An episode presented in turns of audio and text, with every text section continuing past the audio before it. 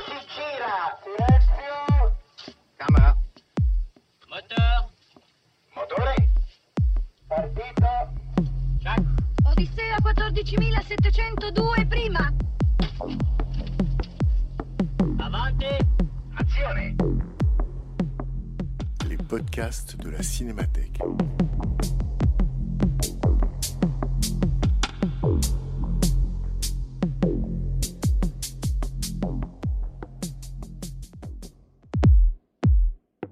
L'occasion de la rétrospective que la Cinémathèque française consacrait à Yves Montand en décembre 2021, et à l'issue de la projection de son film L'Aveu, rencontre avec Costa Gavras pour évoquer ses collaborations avec l'acteur et le tournage de ce film. Discussion animée par Frédéric Bonneau.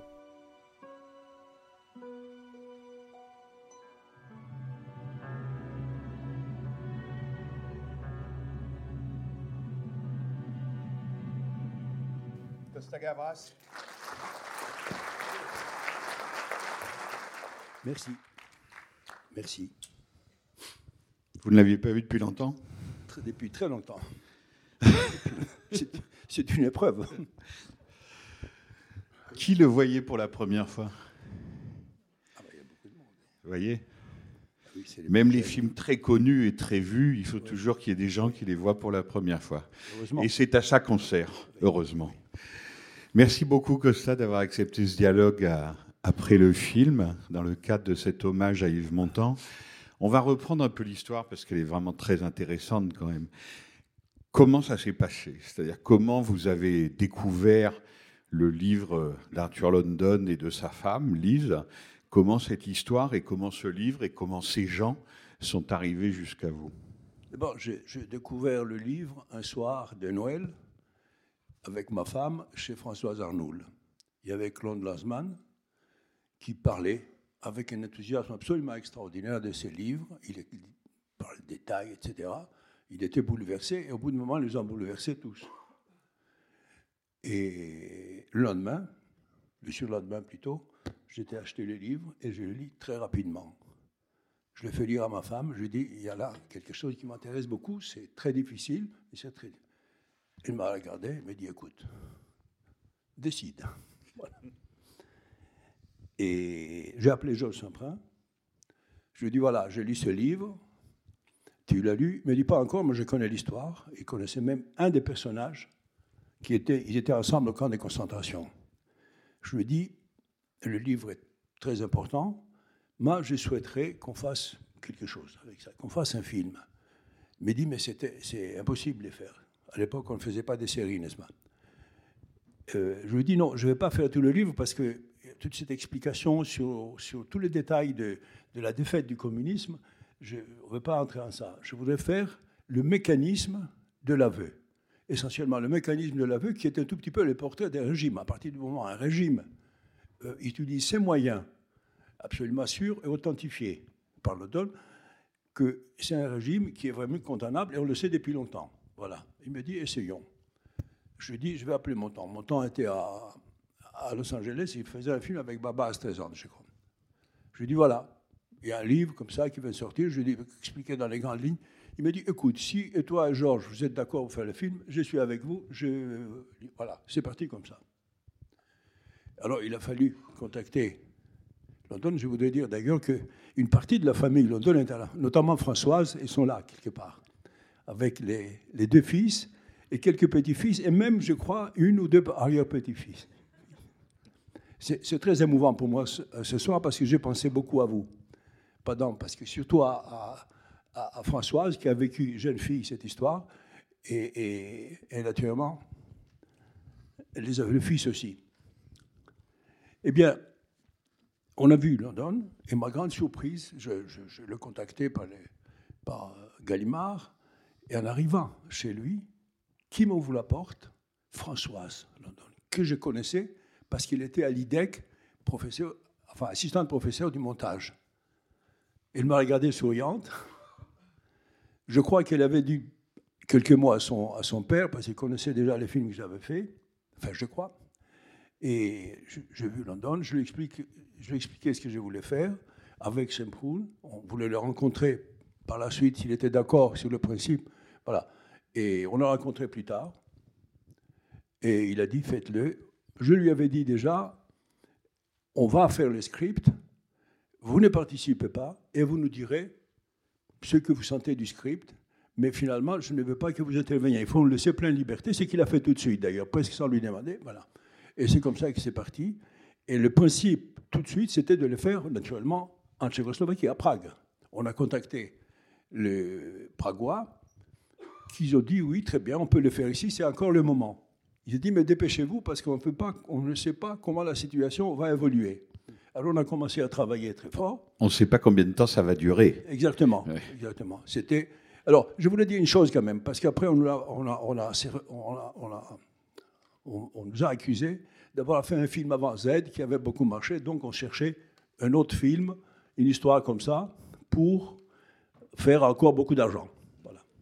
Or, le film a été décidé trois mois, trois mois avant la sortie de Z. Quand j'ai rencontré Lodon, quand j'ai rencontré Saint-Proun, etc., c'était avant.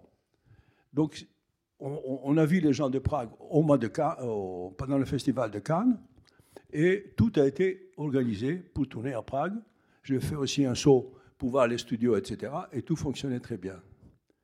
Et Réservoir un film du responsable du, de la- du ministre Cul- ministère de la Culture, je crois même qu'il était vice-ministre ou quelque chose comme ça, enfin, très, très important personnage, M. Paul Ledniak, qui me dit écoutez, à travers l'interprète, ici vous ne pouvez plus le faire parce que la situation change, est en train de changer drastiquement, mais faites ce film absolument, faites-le où vous pouvez, mais faites-le.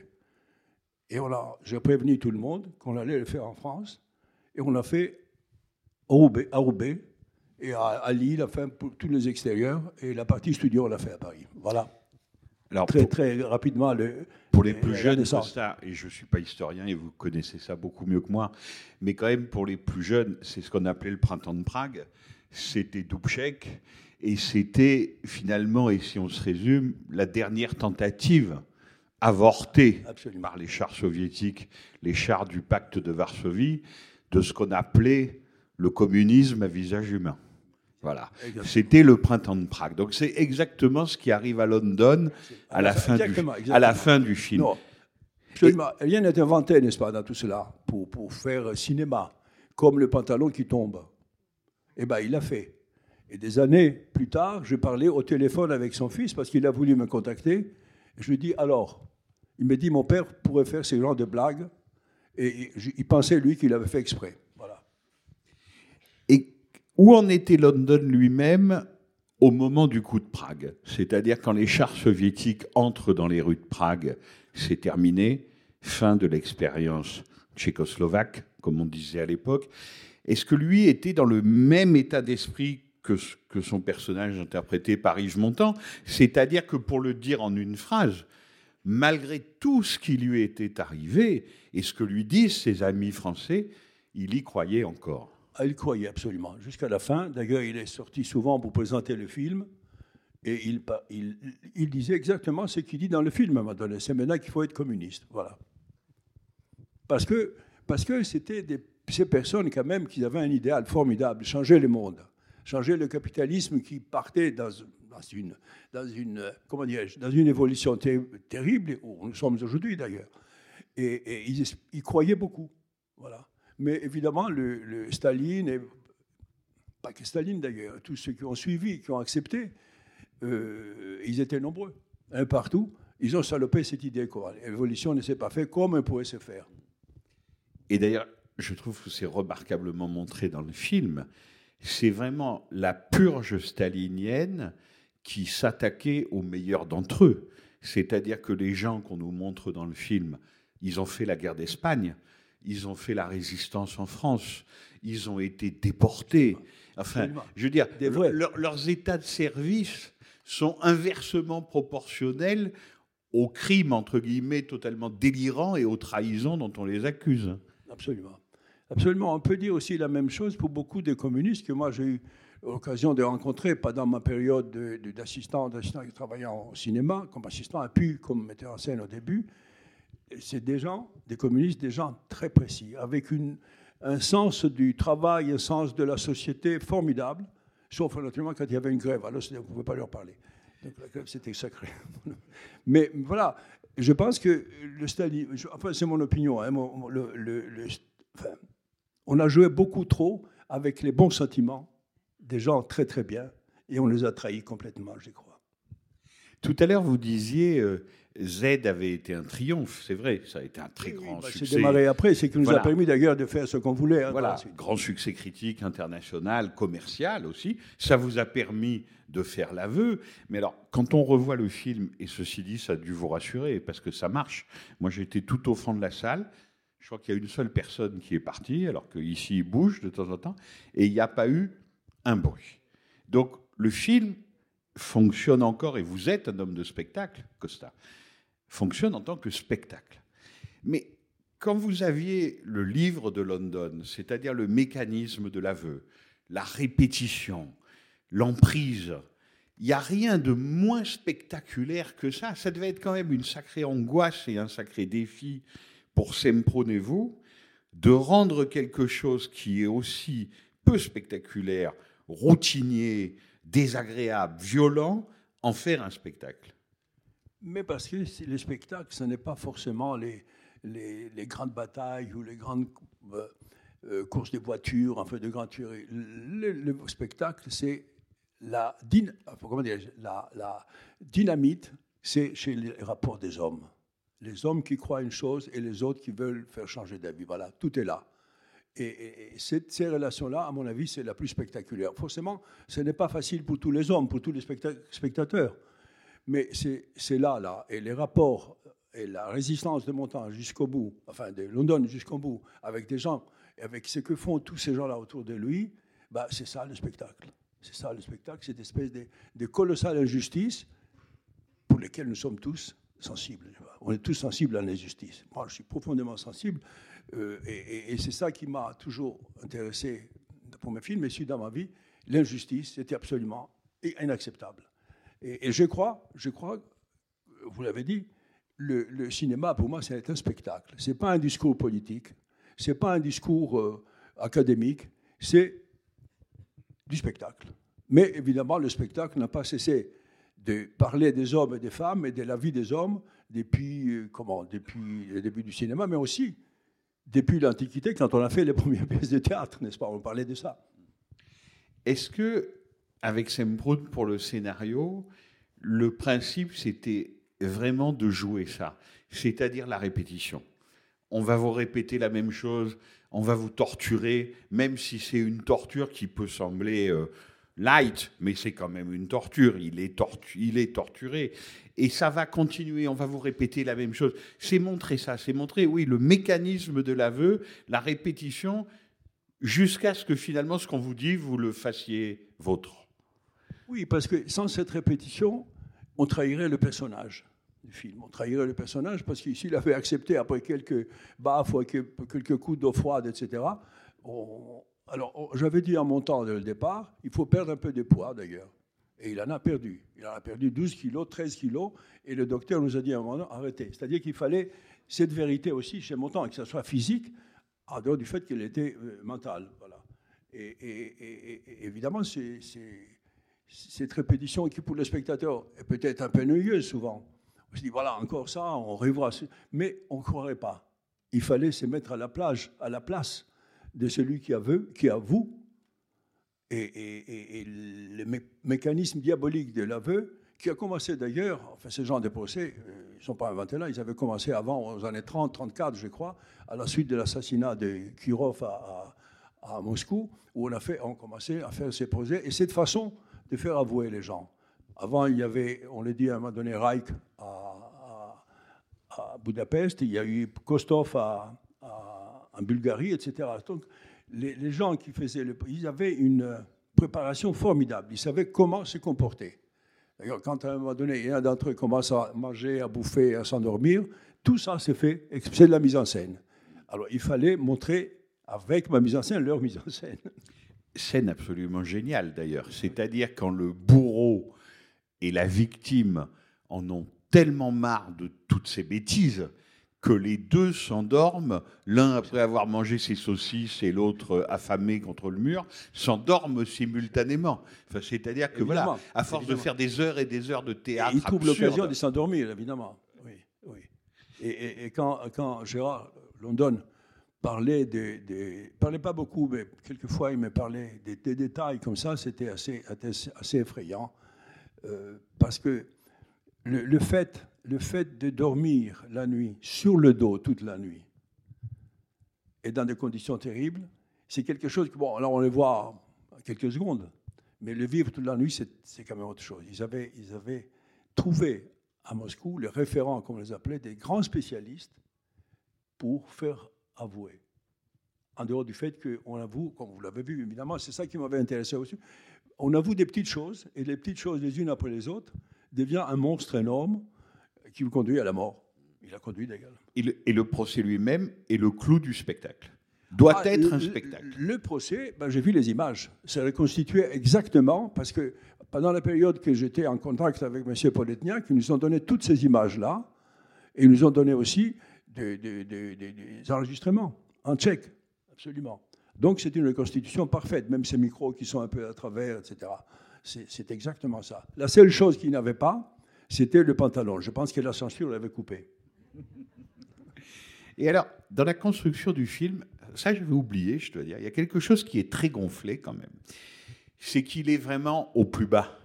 Ça fait des mois que ça dure. On lui balance de l'eau sur le visage.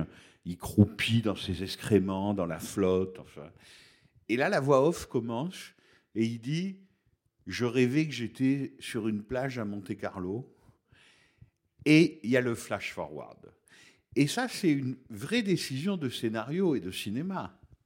Absolument. Il fallait, on a parlé très vite avec, avec Georges Saint-Proun, de ne pas jouer le suspense jusqu'à la fin. Jusqu'à la fin. Il fallait à un moment donné. Est-ce qu'il s'en est sorti ou pas Vous Absolument. répondez à ce Il moment-là. fallait montrer à un moment donné, c'est-à-dire sortir le spectateur de l'angoisse ou de la tension, et montrer que non, le personnage vivait. Et pour suivre la suite du film, je pourrais dire d'une autre manière. C'est-à-dire, comment on a pu faire ça? C'est-à-dire, ce que, je, ce que pour moi était le sujet du film, c'est-à-dire montrer qu'un système peut faire utiliser ce mécanisme pour aller jusqu'au bout. C'était absolument essentiel. Plutôt que de faire un, su- un- un film en suspense, on pouvait le faire facilement. Sans scène-là, et le montrer à la fin à Monte-Carlo, etc. Enfin, pas Monte-Carlo, dans la Côte d'Azur. Oui, c'est-à-dire que vous avez cassé le suspense, vous dites il n'a pas été pendu, il s'en est sorti, il rentre, enfin il rentre, oui, puisqu'il connaissait déjà la France, donc il revient en France, et donc London s'en est sorti. Et alors, on va Pardon, parler. ça, dans le même esprit d'ailleurs, au début du, du- du procès, avant le début du procès, on nous avons décidé de montrer qu'ils ont été exécutés euh, euh, euh, et on va leurs cendres dispersées. Donc, on n'attend pas au procès quelque chose de spectaculaire, on n'attend pas euh, un autre suspense. Non, il fallait casser. Parce que nous, spectateurs, au bout d'un moment, le- le- le- le- le- l'espoir renaît. L'espoir renaît, c'est Ah, on va. Peut-être quelque chose va se passer de mystérieux, comme toujours au cinéma. Il va, non, il va s'en sortir. non, ils sont morts. Le procès va, être, va finir avec leur mort.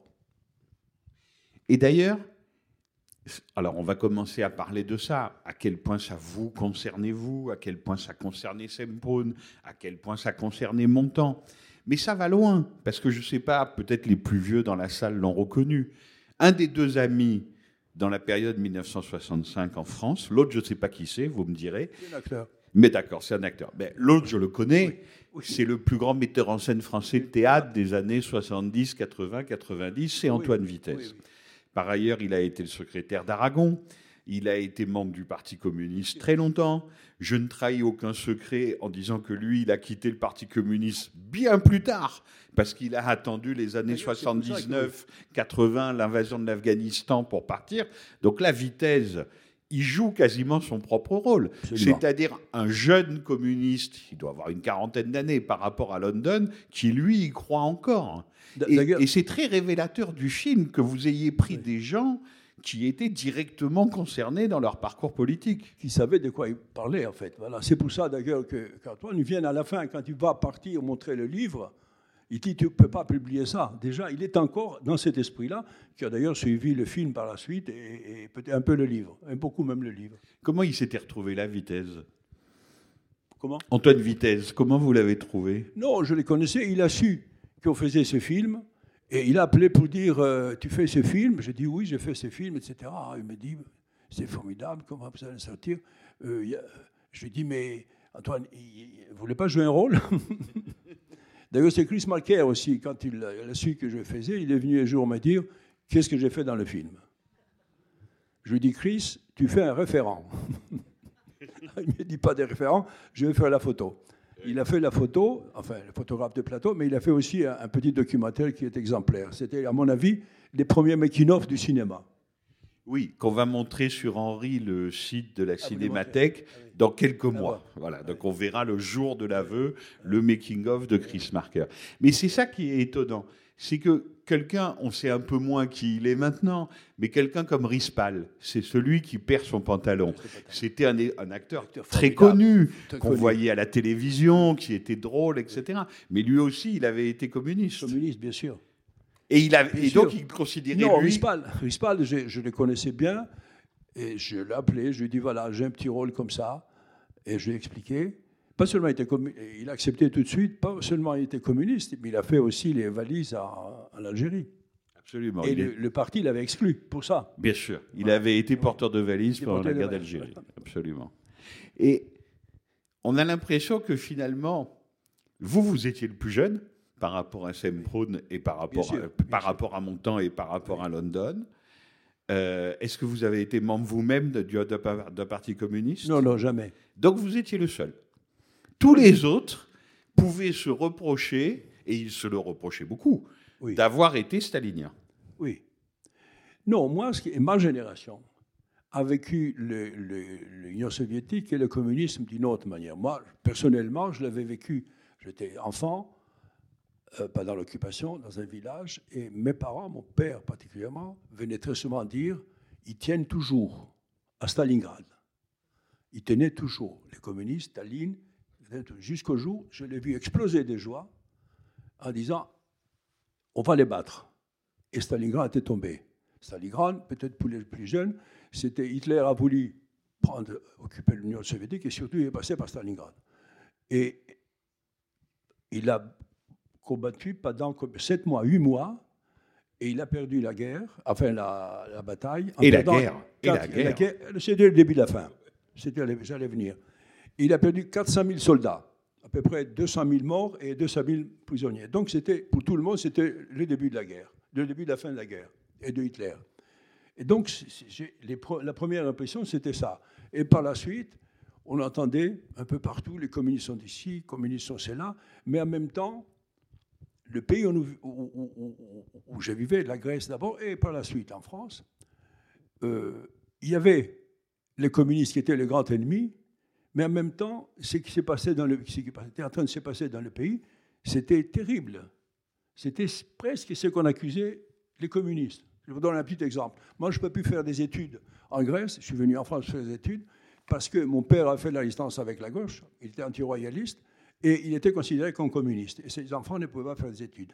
Des années plus tard, je rencontre Miloš Forman qui me dit, enfin, quand il a su cette histoire, il me dit Bah oui, moi aussi, je n'ai pas pu faire des études en Tchécoslovaquie parce que mes parents étaient considérés comme des bourgeois. Donc, euh, il n'a pas pu faire des études. si vous voulez, voilà. Donc, ma génération a vécu cela. Et c'est vrai que, par la suite, on vivait ce qu'on appelait le monde libre. Et on voyait qu'en même temps que le monde libre faisait quand même des dictatures peu partout, faisait des guerres en Indochine et ailleurs. Et, et- et- et de l'autre côté, les informations que nous, nous recevions étaient vraiment le paradis. Tout le monde marchait très bien. Il y avait même une revue soviétique avec de la joie partout, etc., avec des, des- gens très heureux. Et, donc, il y a des étudiants qui partaient de la Sorbonne. J'étais étudiant à la Sorbonne dans les années 50. Ils partaient et ils revenaient heureux d'espèces de rencontres mon- carrément mondiales des, des étudiants. Et on se disait, ben, il y a quelque chose d'intéressant. Et puis très vite, on a commencé à comprendre que ce n'était pas du tout ça. Voilà. Donc pendant des années, et puis je suis, je suis étudiant, je suis commencé à travailler en France, et c'est vrai qu'il y avait beaucoup, beaucoup de films, mais il fallait faire quelque chose. Il fallait le dire. On n'osait même pas trop le dire parce que euh, on passait pour un, ennemi du peuple. Si on disait du mal de Staline ou du mal de l'Union soviétique, on passait pour euh, d'être un ennemi du peuple. Et, c'est vrai que le plus difficile, c'était dans la discussion qu'on avait même avec les équipes dont je parlais tout à l'heure, de dire quoi que ce soit. Dans des moments tragiques, on ne pouvait rien dire, donc on se taisait complètement. Et il fallait donc faire quelque chose. Et quand j'ai rencontré Montand, Signoret et Saint-Poun, j'allais j'étais invité à leur, à leur maison à la campagne, Saint-Poun était là, et Saint-Poun ne parlait jamais avec de la haine du communisme. Il expliquait comme un docteur qui parle d'une maladie qui explique tous les détails et pour laquelle, disait-il, il n'y a pas de médicaments. Donc, tous ces, ces sentiments-là, je les avais vécus, pas, pas comme eux. Eux, évidemment, ils étaient complètement mobilisés. Et, et Saint-Proun a été aussi, pour ceux qui ne le savent pas, c'était un des dirigeants du Parti communiste espagnol. Il a fait tout le parcours depuis le début. À un moment donné, il a dit assez et il est parti. Étudiant en philosophie, résistant, Déporté. un des dirigeants du Parti communiste espagnol clandestin Clandestin. et en exil, il faut, quand, il faut quand Ouais. même le rappeler.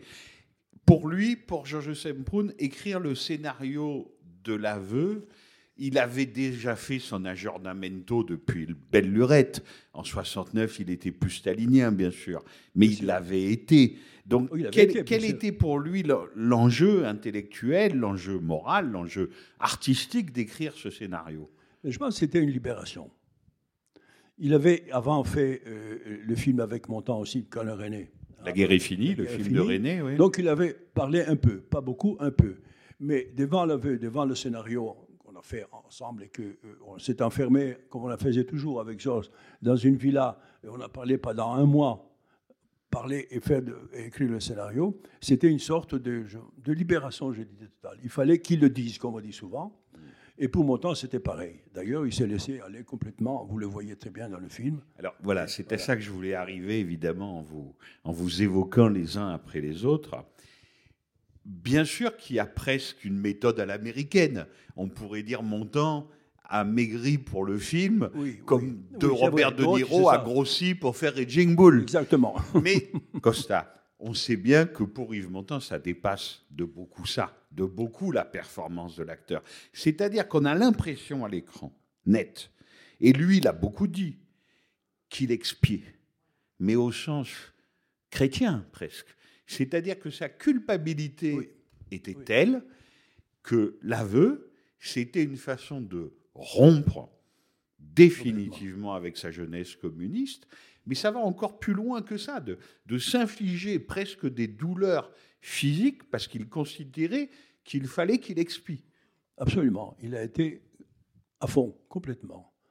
Il a suivi complètement les personnages. On s'est rencontré avec London quelquefois, on a parlé, et il a suivi, et il a tout accepté. Et, surtout, pourquoi? Parce que Montand s'était très très vite mobilisé, je crois, d'après ce qu'il m'avait dit, contre la bombe atomique américaine. Il a suivi. Et c'est vrai que Montand, grosse, énorme vedette à l'ép- à l'époque, être proche du Parti communiste, avec les intellectuels comme Aragon et d'autres, ça faisait vraiment les meilleures personnes de France étaient proches du communisme, même s'ils n'étaient pas communistes. Montand ne sait jamais, euh, c'est jamais ni Simone n'entrait dans le parti. Euh, mais ils étaient ce qu'on appelle les compagnons de route. Et, et c'est vrai qu'il a commencé à avoir des doutes. Et qu'est-ce qui s'est passé? Arrive l'histoire, l'histoire de, de, de l'intervention en, De en Budapest, Hongrie. bien sûr. Budapest. Ouais. Et il- avait signé un contrat avant pour aller faire une tournée en Union soviétique. Et avec Budapest, il veut s'arrêter. Il ne veut pas, le faire. Et il a une tension énorme de tous les côtés, et notamment d'Aragon, qui va chez lui et lui dit, Simone et lui m'avaient raconté l'histoire, qu'il fallait y aller, qu'il ne veut pas trahir tous les Français, ils étaient à peu près 26 à 27 qui, qui étaient communistes à l'époque, n'est-ce pas? Il ne faut jamais l'oublier ça. ça. ça. Et aussi, il ne faut pas oublier que tout le monde intellectuel, enfin la grande majorité du monde intellectuel français était proche du Parti communiste. Donc pour ne pas trahir tout cela, il a été. Et ça a été pour lui la vraie catastrophe, parce qu'il a découvert. D'abord, il a été dans les usines, il, a, il est resté plusieurs semaines. Il est dans les usines, il a rencontré des gens, et les gens ne parlaient pas ouvertement, euh, naturellement, mais ils voyaient. Ils voyaient, et Simone, il voyait ce qui était invisible. Mais il découvrait des choses, on ne disait pas des choses, on les aimait tellement qu'on comprenait que c'était une façon de les aimer pour ne pas aimer les autres. Voilà. Et, le grand choc pour lui, c'était aussi le Figaro, première page, avec montant un signal. Vous savez, quand on fait des photos comme ça pour la presse, surtout les acteurs ont toujours une attitude, et montant à un moment donné montre quelque chose à, à- à Simone. Première page, trois quarts de page, en disant montant montre au Prague, au tank soviétique, comment aller à Budapest. Voilà. C'était donc un choc profond pour lui, une humiliation totale. Et, et il n'avait jamais accepté cette humiliation et il n'a jamais parlé. Il en parlait en privé. On en parlait souvent à la campagne avec Georges et tout Saint-Poul. Et, mais jamais en... Et puis le film était une sorte de libération. Voilà. Et il s'est donné complètement. Oui, c'est ça. Il s'en voulait vraiment à mort d'avoir honoré son contrat, d'être allé Ah bah. faire cette, cette tournée en URSS juste après l'intervention soviétique Ah, immédiatement. en Hongrie en 56 à Budapest. Et il avait amené tout le monde. hein. Il y avait Castella au Ah oui, piano, oui, y avait Crolla à la son guitare. orchestre, son enfin, orchestre. Et oui. ils ont fait un triomphe. Oui, oui. Mais alors évidemment, après, il a raconté beaucoup ça avec Khrouchtchev, parce qu'ils ont été reçus par Khrouchtchev au Kremlin. hein. Ah oui, ça allait loin quand même. Ils été pas au Kremlin, ils ont été au, au théâtre. Après une représentation, Khrouchtchev et deux, trois autres euh, très importants, euh, comment dirais-je, du, du gouvernement sont venus. Je suis allé plus tard à Moscou et j'ai filmé le bureau parce qu'on était avec lui pour présenter le film précis- précisément. Et on a, on a été au théâtre et je l'ai mis là où il était avec Khrouchtchev. Un petit bureau misérable, comme il y a toujours à l'arrière du théâtre, parce que ça ça n'a pas grand intérêt. Et c'est là où ils ont discuté longuement. Et Simone raconte tout ça très bien dans son livre. Chris Marker était à peu près dans la même disposition d'esprit. Absolument. Aussi grand intellectuel soit-il, lui aussi y avait cru. Ah Donc, oui, oui, mais on pouvait faire une longue, longue, longuissime, très longue liste des intellectuels qui étaient proches du, du parti, oui. Et par ailleurs, Costa, donc vous entreprenez quand même un film après le triomphe de Z qui est quand même risqué, on va dire, du point de vue public et donc du point de vue financier. Et puis vous l'entreprenez, on a du mal à se rendre compte aujourd'hui, parce que 1969, Staline est mort depuis 16 ans. Donc l'étau quand même du djanovisme, c'est un peu desserré. Mais il n'y a pas encore eu Solzhenitsyn massive- massivement. Il est loin, ça. Il est loin. On ne parle pas encore beaucoup de goulag, etc. etc. C'est-à-dire que l'emprise, disons, d'une culture communiste, ça ne veut pas dire que tout le monde est communiste, mais il y a une culture communiste en France qui est encore très grande. Et donc, est-ce que vous savez très vite avec Semprun que vous allez avoir des ennuis? Que vous, Mais- a- mais- que vous allez être attaqué, que le film va être contesté. Mais pour ça qu'il fallait faire le film, parce qu'on était encore en plein. C'est-à-dire que, que le- si, si Georges pensait que le, le fondement, il, il était un tout petit peu pourri, mais le régime était toujours là, et très, très, très, très puissant. D'ailleurs, je dois vous dire aussi que Simone, quand elle a su qu'on voulait faire le film, un peu comme Michel, ma femme, il a dit Qu'est-ce que vous allez prendre? Et Simone a hésité pendant un bon moment. Parce qu'elle trouvait le rôle pas important, trouvait, en plus, trouvait une femme qui dit qu'il écrit ce qu'il écrit pour son mari. Tout ça ne lui plaisait pas beaucoup. Mais finalement, un jour, elle m'a dit Bon, je viens avec vous. Enfin, je ne vais pas vous laisser seul. Et c'est vrai qu'elle a bien fait parce que ça aurait été en plus, ça aurait été en plus euh, pris euh, très négativement. Voilà.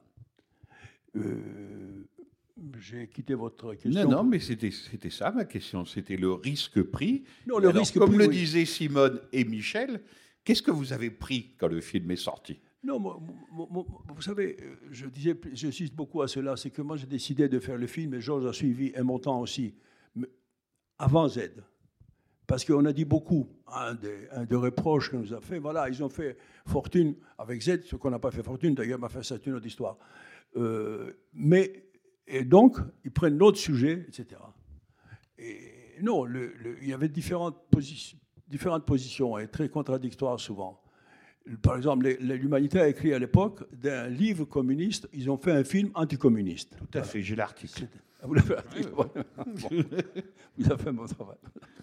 Et il y a eu évidemment des, des- des- des attaques, des amis qui disaient tu as, vous avez fait une mauvaise action, etc. Enfin, mais il faut dire aussi qu'en même temps, un débat avait commencé. Mais il faut dire aussi que on pensait que une certaine droite allait prendre le, film, euh, pour l'utiliser beaucoup, ça a dû être utilisé beaucoup sûrement dans certains pays, comme l'Espagne par exemple, on a changé les, comme il faisait à l'époque de Franco, on changeait les, les doublages. Donc, euh, donc les paroles n'étaient pas les mêmes. Euh, par contre, pour revenir au Figaro, le critique a écrit Ce sont des loups qui se déchirent entre eux.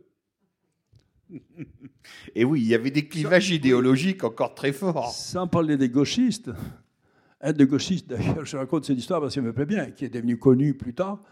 Il a dit à Michel, à la sortie de la salle, moi j'étais pas là, il a dit On devrait les pendre, ton mari. Simon l'a convoqué, il a engueulé. Oui, donc à ce point-là, quand même. Ah oui, oui, non, mais c'était, c'était, c'était très dur. Ouais. Je ne vais pas, je vais pas, je devais pas non plus essayer de me victimiser parce qu'en même temps, on était content de l'avoir fait. Parce que les, les, publics a suivi et puis il y avait dans toutes les, je crois dans beaucoup de cellules communistes, il y avait des discussions. On ne peut pas en discuter. D'ailleurs, le, le, fils du frère Jean-Louis Lévy, qui est devenu un producteur très célèbre, a vu le film. Quand il est sorti du film, le, frère de Montand était un des gens du Parti communiste français, responsable pour le, je ne sais plus quel. Il était, il était le patron de la CGT agroalimentaire. Voilà. Vous imaginez les conversations familiales Il n'y en a pas eu pendant un moment, je crois. non, son fils, en sortant, il m'a dit J'ai vomi toute la nuit. Voilà, il y avait cet, cet esprit-là, en fait, cette espèce de tension. Bon, aujourd'hui, quand on voit le film, on se dit Bon, bah, tout ça, c'est, du passé. Mais à Et- et- et- et En plus, il y avait une autre, pardon, il y avait une autre chose. On était la veille, ou plutôt deux ans avant, à peu près, du programme commun. Alors, les socialistes ont vu d'une manière très, très négative le film, parce que ça, ça créait un problème entre eux et les communistes. Voilà. Donc, ils n'étaient pas très contents non plus, et ils l'ont ils l'ont beaucoup exprimé. Oui, c'est-à-dire qu'en fait, vous aviez à peu près tout le monde contre vous, si on se résume. La presse bourgeoise, comme on le dit dans le film, pour employer, employer ce terme évidemment en plaisantant, trouvait que c'était les loups qui se, diraient- qui se déchiraient entre eux. Les socialistes, vous mettiez un coin dans l'union de la gauche avec le Parti Oui, communiste, Oui. encore pas complètement, totalement déstalinisé, et ça allait être bien pire après avec Marché. Euh, et l'extrême gauche et les revues radicales, genre cahier du cinéma, Ah trouvaient que c'était insupportable. Donc en fait, vous vous faisiez un peu engueuler par tout le monde, quoi. Pas beaucoup de monde, mais il y avait beaucoup de monde dans la salle et je pense que je euh, recevais dans la rue des gens qui m'arrêtaient pour me dire des choses intéressantes. Donc c'était c'était pas quand même négatif. Non, non, non. C'était, mon avis, euh, c'était passionnant. Voilà. Passionnant. Et le film a correctement marché, on en a beaucoup Très bien, parlé. très fort, très fort, très fort. Pour un film de ce type, avec cette difficulté de le suivre et sa longueur aussi, ça avait très bien marché. Et alors après, les choses se retournent, c'est toujours intéressant. J'étais avec un ami l'autre jour, là, il y a trois jours, à, à Compartiment Tueur, votre premier film, et il me dit, moi, tu sais où je l'ai vu la première fois, l'aveu? Non, à la fête de l'humanité. Mais c'est pas étonnant. Voilà, ce Mais ça a mis du temps. Oui, parce que, voilà, pour vous dire ça aussi, un an après, un an et demi après, euh, la télévision passait, avait une soirée qui consistait à passer un film et à voir des invités qui parlaient du film. Cette fois-ci, ils ont présenté l'aveu, ils avaient invité euh, Monsieur et Madame London et Canapa, qui était un dirigeant du Parti communiste. On était tous surpris à, euh, chez Montant, on s'est réunis, on dîné, puis on attendait la, la fin du film pour écouter Canapa. Et on était très tendus. Et Canapa, première parole, il dit voilà un film que le Parti communiste aurait dû avoir produit. Voilà. Chris Montant, Chris Marquet m'a envoyé le lendemain une photo très jolie en disant Mais qu'est-ce qui nous est arrivé, monsieur? Montant a bondi. il voulait aller à la télévision pour l'étrangler. Non, parce que entre-temps, ils avaient vraiment attaqué très violemment.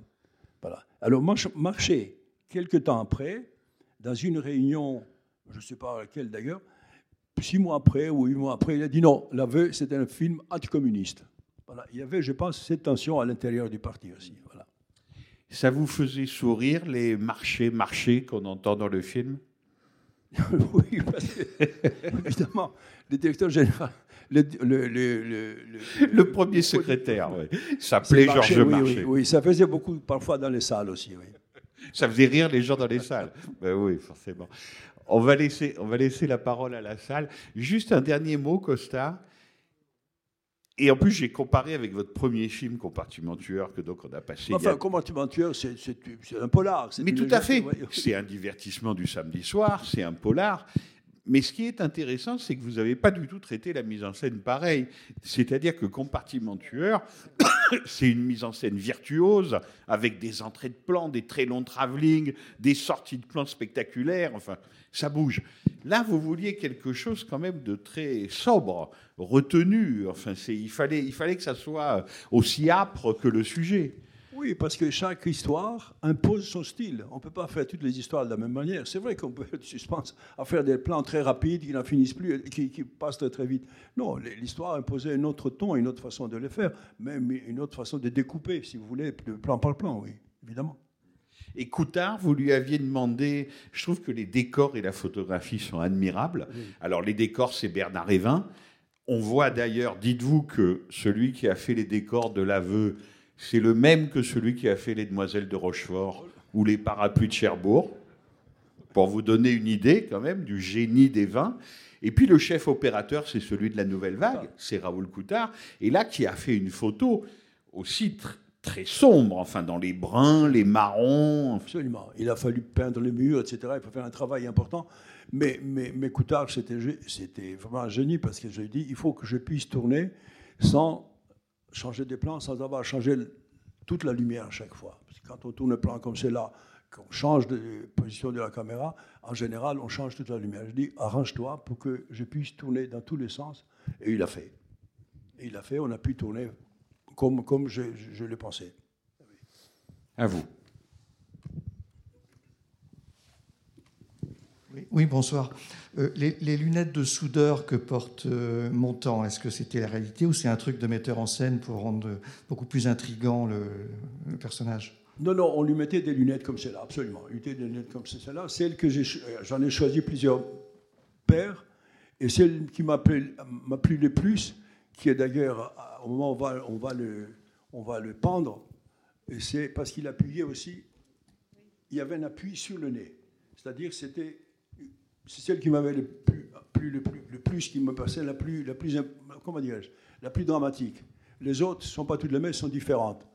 Et pourquoi? Parce que je pensais, je crois à l'époque, qu'il était complètement tenu. Il ne peut pas sortir de, ce- de cette, de cet ancrage dans lequel il s'est trouvé. Monsieur? Est-ce que ce film a été projeté en Tchécoslovaquie? À quelle date et avec quel accueil? Il a été, quand euh, Václav Havel allait être candidat à la présidence, un de ses conseillers est venu à Paris. Plus tard, il était, aussi les devenu ambassadeur. Et il a dit que Václav voulait absolument que le film soit présenté à Prague. Alors nous sommes allés, avec Montan, Semprun et Madame London, présenter le film à Prague. Absolument. Et depuis, d'ailleurs, on, on a dit aux producteurs, ils ont les droits pour le passer quand ils, veulent. Voilà. Absolument. Oui. que, vous dire Je pense que ceux qui ont suivi le communisme au, départ, euh, ils ont pensé qu'il fallait changer le capitalisme. Et les communistes disaient très souvent il faut changer l'homme. Et s'ils répétaient il faut changer l'homme chaque fois. Et mais ils n'ont rien fait pour les changer. Au contraire, dans mon avis, ils l'ont emp- empiré, puisqu'ils l'ont soumis à une, idéologie qu'il fallait suivre aveuglement. Enfin, ça, c'est autre chose. Mais je, je crois qu'il y avait cette volonté de changer le monde et de changer le monde qu'on ne continue pas de vivre dans la situation, dans les situations que nous avons vécues à l'époque ou que nous vivons aujourd'hui, que ce soit les guerres et tout cela. Donc il y a sûrement quelque chose à faire, si c'est une réponse qui puisse vous convaincre. Il faut faire quelque chose avec le capitalisme. Voilà. Mais là, on rentre dans un discours très compliqué. Allez, une dernière question. Oui, madame. Oui, oui, euh, bonjour. Euh, J'avais vu votre film euh, il y a longtemps, quand j'étais plus jeune, et il m'avait touché. Mais là, je l'ai revu, et là, j'ai pleuré. Alors, je vais vous expliquer pourquoi j'ai pleuré en voyant ce film. Parce que mon père était communiste. Et donc, moi, quand j'étais jeune, j'étais communiste. Gamine, j'y croyais, mon père y croyait. Et je me souviens que quand Khrouchtchev est venu à Paris, On est allé à l'hôtel de ville. euh, j'avais, j'étais vraiment gamine, mais on acclamait euh, Khrouchtchev et c'était et vraiment euh, là et là. Donc, euh, on y croyait. Après, mon père, en 68, il a, il a laissé, quand il y a eu, après mai 68, la CGT a trahi, et donc il a rendu sa carte. Il a, et puis, en plus, il y a eu la Tchécoslovaquie. Il a déchiré sa carte de la CGT et du Parti communiste. Et là, en voyant ce film, je vois le, le- le désespoir, cet espoir qu'aurait pu être le, parti, le communisme, le vrai, le vrai, pas, dévoyé même par Lénine, même, euh, c'est même Lénine, dès le début, ça a été autoritariste et dictatorial, et, et, euh, déjà, il faisait des purges, mais le, communisme, c'était un idéal, ça aurait pu être un idéal magnifique, et là, en voyant ça, c'est désespérant, et surtout en voyant tout ce qui se passe même en Chine ou partout, mais là, euh, franchement, euh, merci, parce que euh, j'ai vraiment été encore à nouveau bouleversée et touchée euh, au fond de moi-même. Voilà. Merci, madame. Merci. Eh bien, merci, madame. C'était pas une question, mais ça reste une émotion. Et je dois vous dire que ça, c'est quand même étonnant parce que on est 30 ans après euh, la dissolution qui est tombée sur elle-même du bloc soviétique. Mais il n'empêche que l'aveu, et on le voit bien avec les réactions qu'on a, reste un film profondément actuel. C'est-à-dire que c'est c'est vraiment l'histoire de l'Europe, quoi. C'est vraiment l'histoire du XXe siècle. hein. Oui, vous savez, il y a eu des dizaines de films contre les communismes. J'ai pris, une- fait comme ça par curiosité une petite liste. Vous avez quelques- quelques-uns de mes grands metteurs en scène. C'était Hathaway, Gordon Douglas, euh, Hitchcock. Bien sûr. Absolument. Jacques Tourneur, Hermann Hormann, Elia Kazan. Oui. Ils ont tous fait, même Clint Eastwood. Bien Ils ont sûr. tous fait des films anticommunistes. Mais dans, ils la liste, tous. dans la liste que vous venez de citer, celui qui les connaissait d'aussi près que vous et vos amis, c'est Elia Kazan. C'est pour ça que ça Ah bah serait- oui, parce qu'il était dedans. Lui, on pourrait discuter avec lui. Oui, voilà.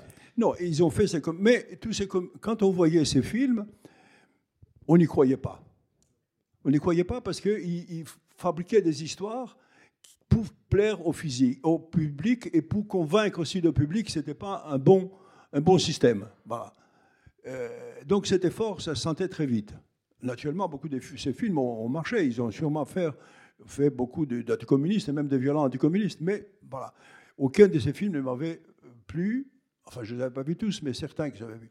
On en parlait souvent avec Saint-Proul et Montant. Il me disait que c'est vraiment des, blagues. Ces films, ça ne correspondait qu'à des, des, des vulgaires propagandes. Mais le livre de London, c'était d'une vérité extraordinaire.